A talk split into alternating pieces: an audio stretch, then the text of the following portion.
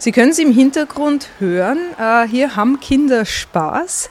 Dafür sind die Wiener Freibäder natürlich bekannt, aber es ist Spaß mit Verantwortung. Denn das Kinderschwimmen lernen ist nicht nur essentiell wichtig, äh, es ist auch eins der Sachen, für die sich die Wiener Bäder einsetzen.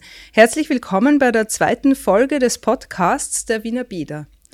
Mein Name ist Saskia Jungnickel-Gossi und ich bin gerade mit dem Leiter der Wiener Bäder oder auch der MA44, Hubert Teubenbacher, im Amalienbad. Hallo Hubert. Hallo und herzlich willkommen. Wir werden in dieser Folge über die gerade freigeschalteten 720 freien Plätze in Schwimmkursen reden, alle Informationen dazu geben, Tipps und Tricks rund ums Schwimmen lernen und ich starte gleich mit folgender Frage, nämlich Warum ist den Wiener Bädern äh, das Schwimmen lernen überhaupt so ein Anliegen? An und für sich wären wir ja grundsätzlich Infrastrukturbereitsteller, um es technisch zu sagen. Das heißt, wir stellen die Wasserfläche und alle Einrichtungen zur Verfügung. Aber es ist uns auch wichtig und auch schon traditionell wichtig, dass die Wienerinnen und Wiener auch schwimmen lernen. Wir haben mit unseren Schwimmlehrerinnen immer schon Einzelunterricht angeboten in unseren Hallenbädern.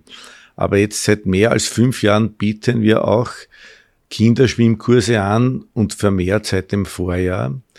Wir reagieren damit auch auf die Entwicklung, dass immer weniger Kinder eigentlich schwimmen können. Und diese Entwicklung bereitet uns Sorge, weil wir natürlich ganz tolle Einrichtungen haben, aber diese Einrichtungen bergen auch, auch die Gefahr, wenn man sie nicht entsprechend nutzen kann, dass man dort verunglücken kann. Und das sehen wir schon mit Sorge.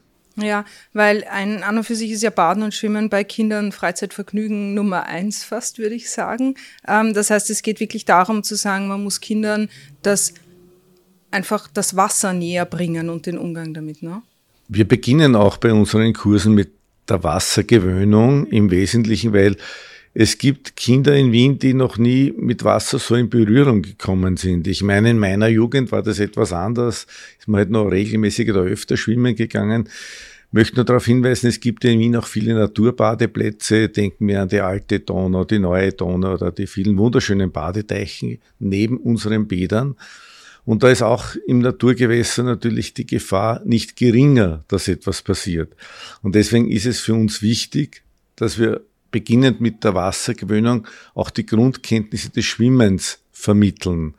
Und das ist uns ein Anliegen. Es gibt ja in Wien den obligatorischen Schwimmunterricht, wo ab der dritten Klasse Volksschule die Kinder im Regeltourenunterricht Schwimmen quasi vorgeschrieben haben. Da stellen wir auch unsere Infrastruktur zur Verfügung.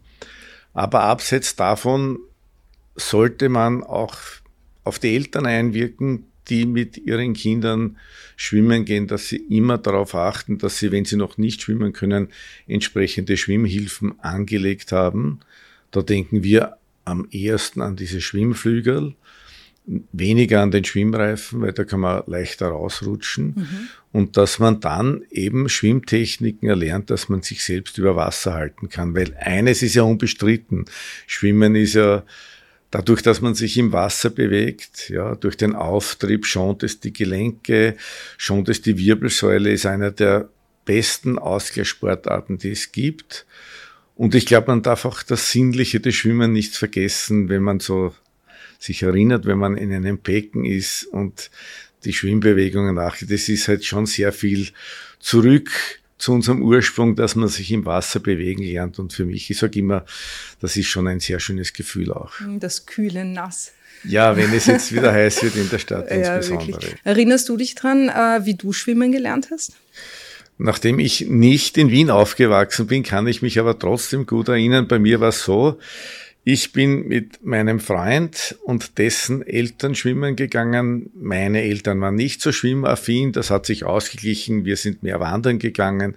Aber es hat mir die Gelegenheit gegeben, dass ich eben in einem Freibad schwimmen gelernt habe.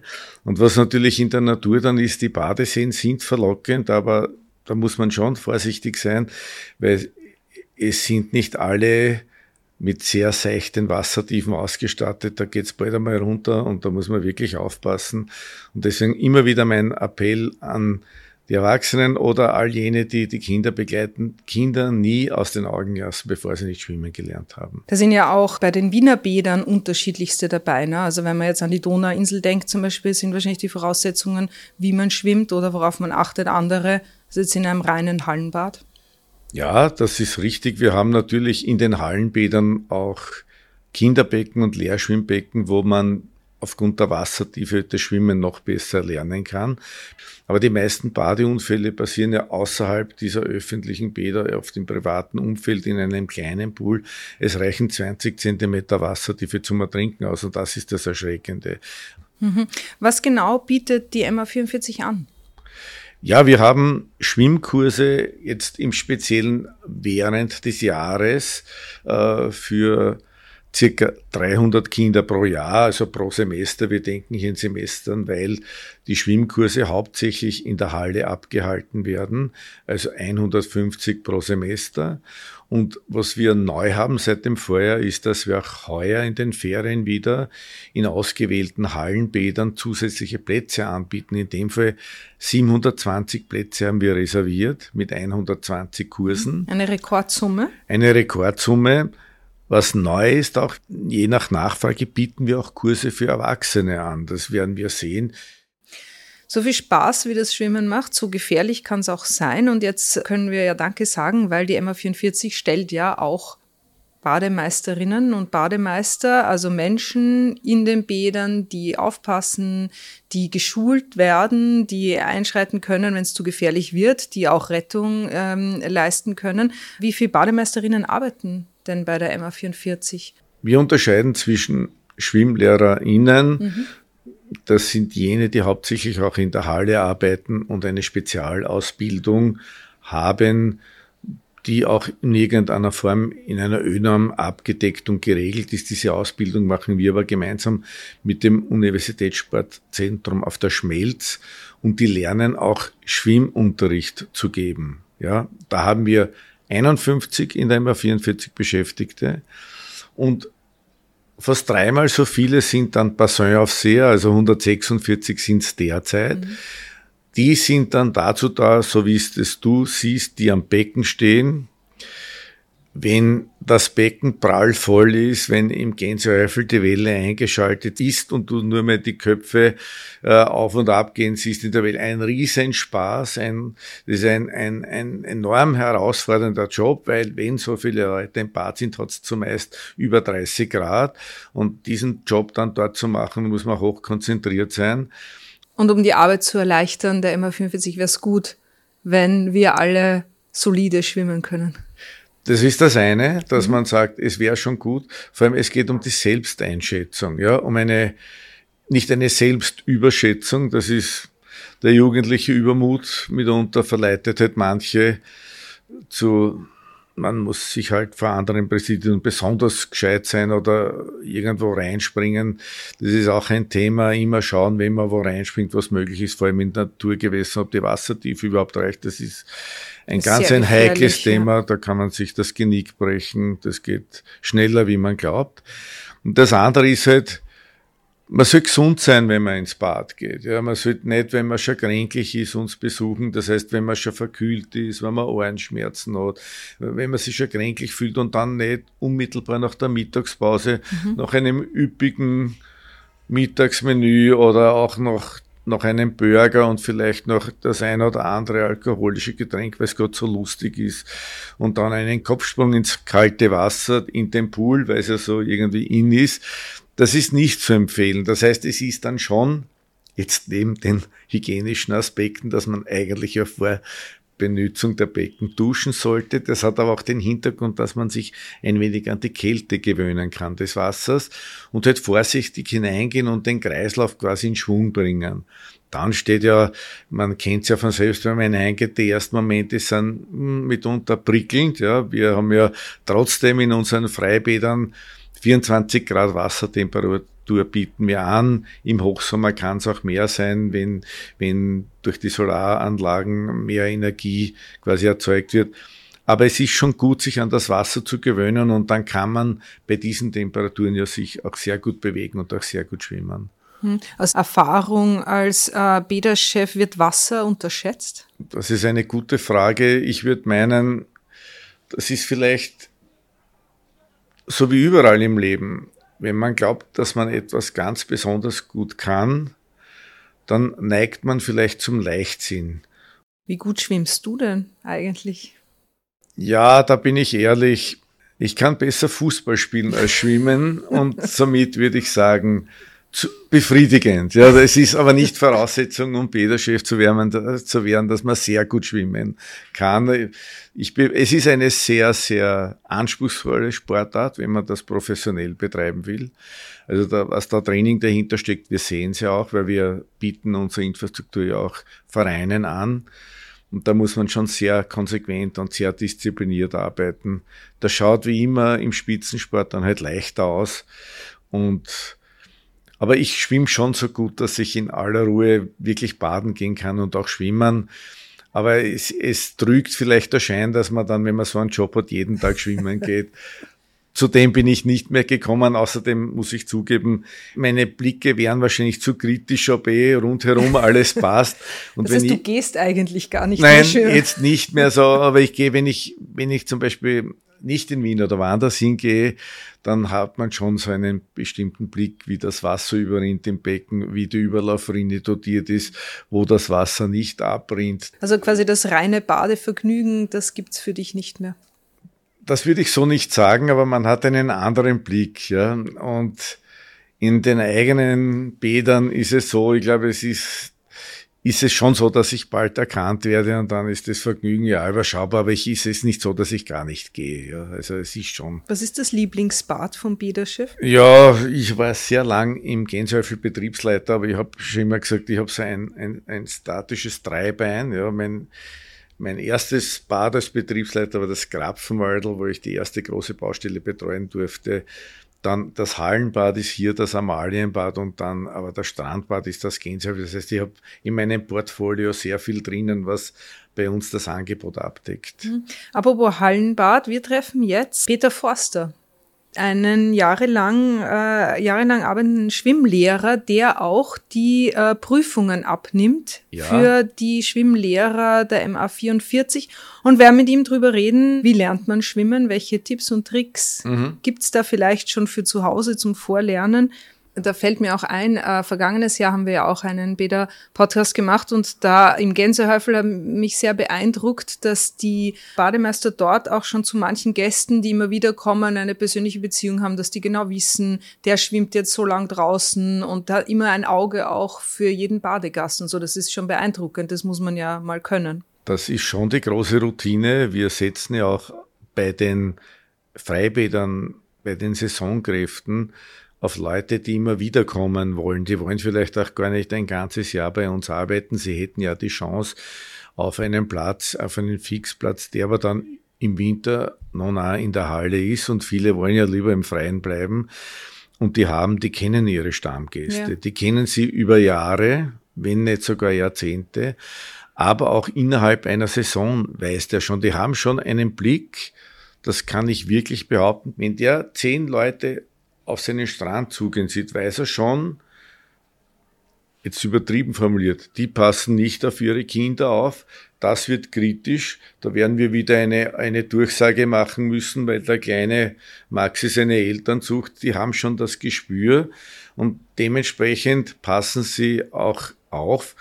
Aber ein Auge ist immer am Wasser, ja. weil die Gefahr könnte auch sein, dass jemand, der betagter ist und vielleicht dort einen Krampfanfall bekommt, plötzlich in Schwimmnot gerät. Nur jeder Mensch, der sich rührt und noch um Hilfe schreien kann am Wasser, der ist sichtbar. Da können wir leichter was tun, als wenn er äh, keine Warnsignale abgibt. So, wir sind jetzt ein paar Stockwerke tiefer gegangen und beim Peter gelandet. Äh, stehen da neben dem äh, Schwimmbecken. Peter, was muss man in einem Schwimmkurs lernen? Also ich nehme an, Schwimmen ist nicht nur über Wasser halten, Nein, wir versuchen natürlich den Kindern beizubringen, wie man sicher schwimmt nicht? Und, wie man vielleicht auch ein bisschen länger schwimmen kann, weil äh, eigentlich äh, das auch im Interesse der Eltern ist. Und, und, und, das sollten eigentlich alle Kinder können. Und wenn die Kinder zu uns kommen, dann, dann, dann schauen wir sie einmal an, wie weit sind sie schon. Nicht? Können sie vielleicht schon ein bisschen schwimmen oder waren sie noch nie in einem Schwimmbad? Und ja, versuchen wir ein bisschen ein Verhältnis aufzubauen, ein bisschen, äh, dass wir ein bisschen irgendwie wie Freunde werden und, und dann äh, schauen wir mal, was kann das Kind und, und, und, und fangen wir dann eigentlich mit Wassergewöhnung an. Mhm. Es ist das Wichtigste einmal, dass, das dass Kinder nicht Angst haben vom Wasser, oder? Ohne Wassergewöhnung äh, geht es überhaupt nicht, kann man überhaupt nicht schwimmen lernen. Äh, manche Kinder waren schon oft bei uns oder in einem Schwimmbad oder auf einem See und, und, und haben eigentlich mit dem Wasser kein Problem. Und dann kann man gleich anfangen mit, mit, mit Schwimmen lernen.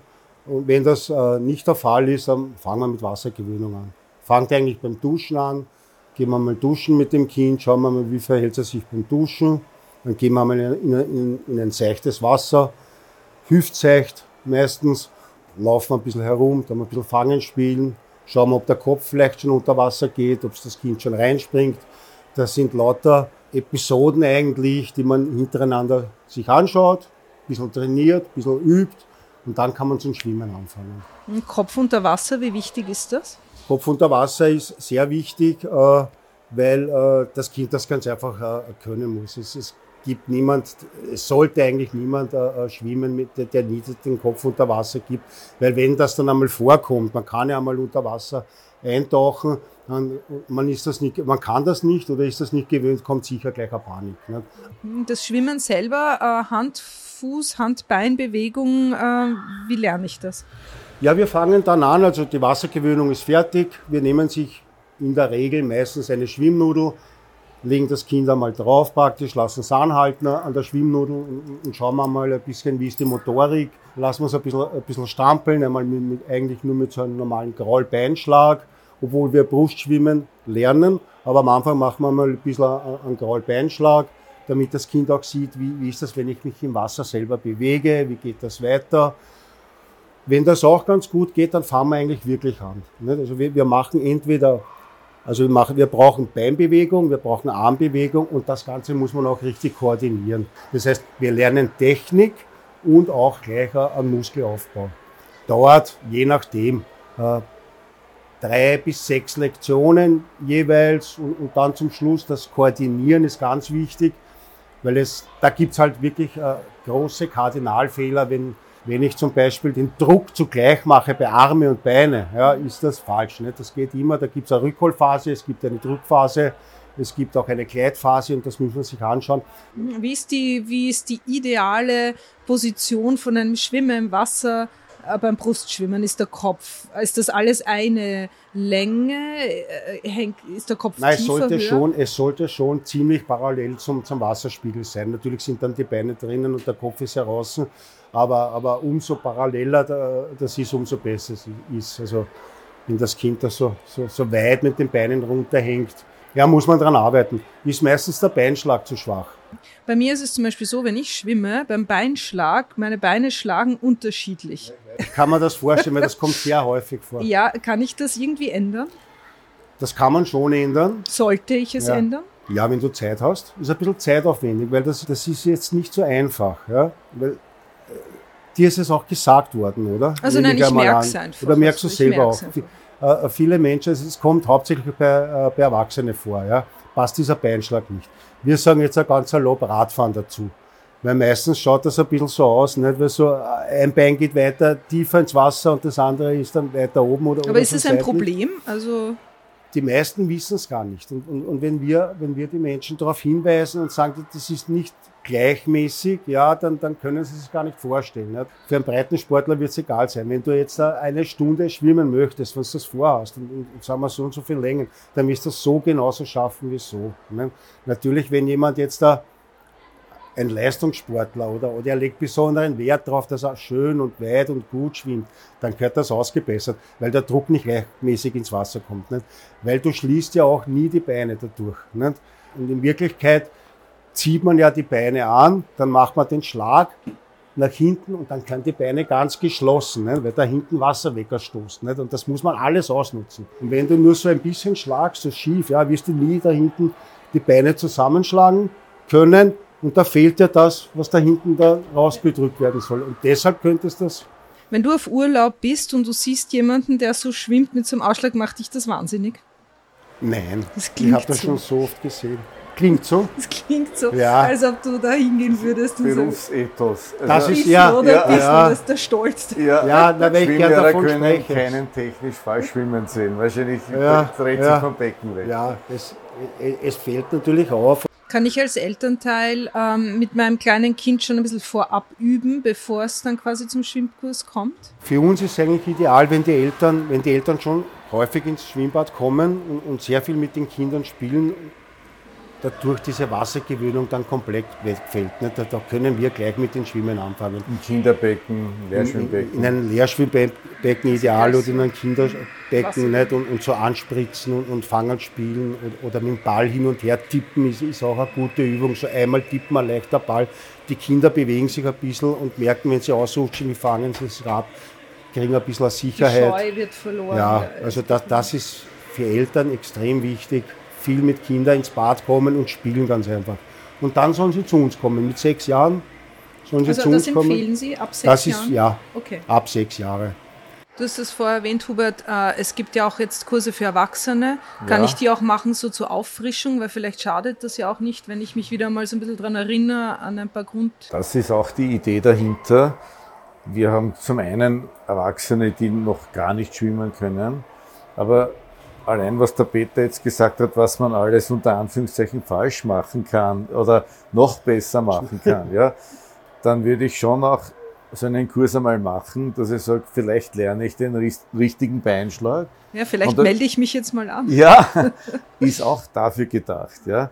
Aber ich möchte noch einmal darauf hinweisen, unsere Einzelstunde bei den Schwimmlehrern, diese, diese Lektionen, die 20, 25 Minuten dauert. Dafür ist genau so etwas da, dass man mal mit einem Profi schaut, wie schwimme ich im Vergleich mit dem Skifahren, was habe ich mir selbst beigebracht, stehe ich überhaupt richtig am Ski? Und da reichen vielleicht ein paar Tipps und Hinweise, dass ich es in Zukunft besser machen kann. Und plötzlich wird das Schwimmen wirklich viel angenehmer und weniger mühsam, weil es ist nicht so leicht zum Erlernen. Und ich glaube, es ist, der Peter wird es besser erklären, aber der Sprung vom Brustschwimmen zum Kraulen, das ist dann fast eine Philosophiefrage, wenn man immer nur Brust geschwommen ist. Eine Frage habe ich noch an dich, Peter, und zwar, jetzt warst du 20 Jahre lang Schwimmlehrer in der Großfeldsiedlung. Wenn du in ein Bad kommst, äh, scannst du da automatisch die Umgebung? Ja, das ist automatisch. Ich schaue mal, was ist, auch wenn es ein See ist oder ein Meer, ich schaue mir mal die ganze Umgebung an und, und, und was ist da los. Und auch eventuell, äh, äh wenn, wenn was passieren sollte, ist logisch, wir sind sowieso verpflichtet, aber ist irgendwo ein Rettungsreifen oder eine Luftmatratze liegt in der Nähe und so, falls was passiert, das ist automatisch. Es geht auch relativ schnell. Also das haben wir, das haben wir relativ intus. Na klar, schauen wir das an. Aber das ist ein guter, ein guter Trick oder ein guter Tipp für uns auch. Also das heißt, immer gut zu wissen, dort liegt eine Luftmatratze oder ein Schwimmreifen, den ich nutzen könnte, falls jetzt doch ein Notfall wäre. Das ist ein, ein Rettungsreifen, wo ich mich anhalten kann. Und wir haben aber auch Defibrillatoren in den Bädern. Also für wirklich Interessierte kann man das auch schauen. Ich denke vor allem an Naturstrände, da gibt es Hinweise, wo der nächste Defi wäre, wenn man, aber es, das verbindet uns, ja. Wir, sehen ein Bad mit anderen Augen. Ich habe es ja, ja, vorhin auch schon gesagt, wir gehen mit anderen mhm. Voraussetzungen. Bei mir kommt ein bisschen der technische und betriebliche Aspekt und der Peter sieht sich da seiner Ich schaue, wie die Kollegen arbeiten, die, die, egal wo ich bin, auch im Ausland, wenn, äh, freut mich besonders, wenn, wenn, wenn irgendwo so ein Rettungsturm ist und da sitzt der Kollege und ich schaue schon gleich einmal auch sogar auf die Dienstwäsche, welche Farbe trägt der, wie bequem ja. ist das und, und ich schaue mir alles das an. Nenne ich, das nenne ich jetzt Leidenschaft zum Beruf. Ja. ja. Ja, natürlich, wir machen das gerne. Also, Weil wir haben ja auch, bei uns ist ja die Dienstkleidung weiß in dem Sinn, für die Strandaufsicht, weil weiß deswegen eine helle Farbe damit die Leute, wenn sie in der prallen Sonne stehen, damit sich die Dienstkleidung quasi nicht zu so sehr erhitzt, aber dass sie auch leicht erkennbar sind. Ja. Es wäre vielleicht ein helles Gelb oder was auch verwendet war. Alles, was dunkel ist, ist im Freien kaum zu verwenden.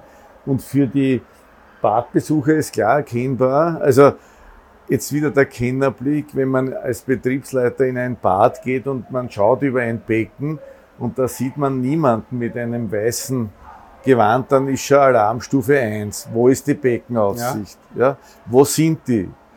Ah, sitzt eh da, ist eh da. Also das ist schon ein, ein wichtiger Punkt. Das hat man drinnen, wenn wir unseren Beruf so leben, wie wir sind. Das hat jetzt alles ziemlich viel Lust gemacht, selbst nochmal zu schwimmen oder auf jeden Fall den Kindern das Schwimmen beizubringen. Hubert, ich darf dich nochmal bitten zu sagen, wo genau kann ich Informationen kriegen und wie kann ich mich anmelden?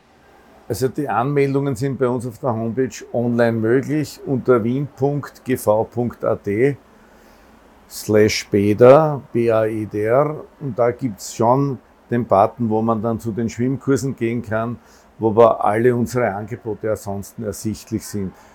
Und jetzt sind zum Beispiel diese Sommerschwimmkurse freigeschalten und man kann sich das Bad aussuchen. Es sind ausgesuchte Hallenbäder. Also das ist schon klar, das Schwimmen findet im Hallenbad statt.